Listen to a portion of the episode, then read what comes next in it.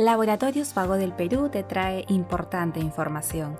Esta vez hablaremos de hipotiroidismo subclínico, a cargo del doctor Máximo Laguibel, médico general. ¿Qué es el hipotiroidismo subclínico?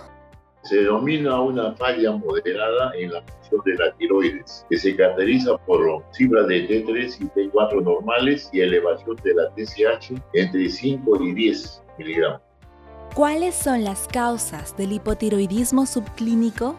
Las tendencias pueden ser antecedentes familiares de hipotiroidismo, puede ser elevación de la peroxidasa y también malos hábitos en el control ¿no? de la enfermedad. ¿Puede producir síntomas el hipotiroidismo subclínico?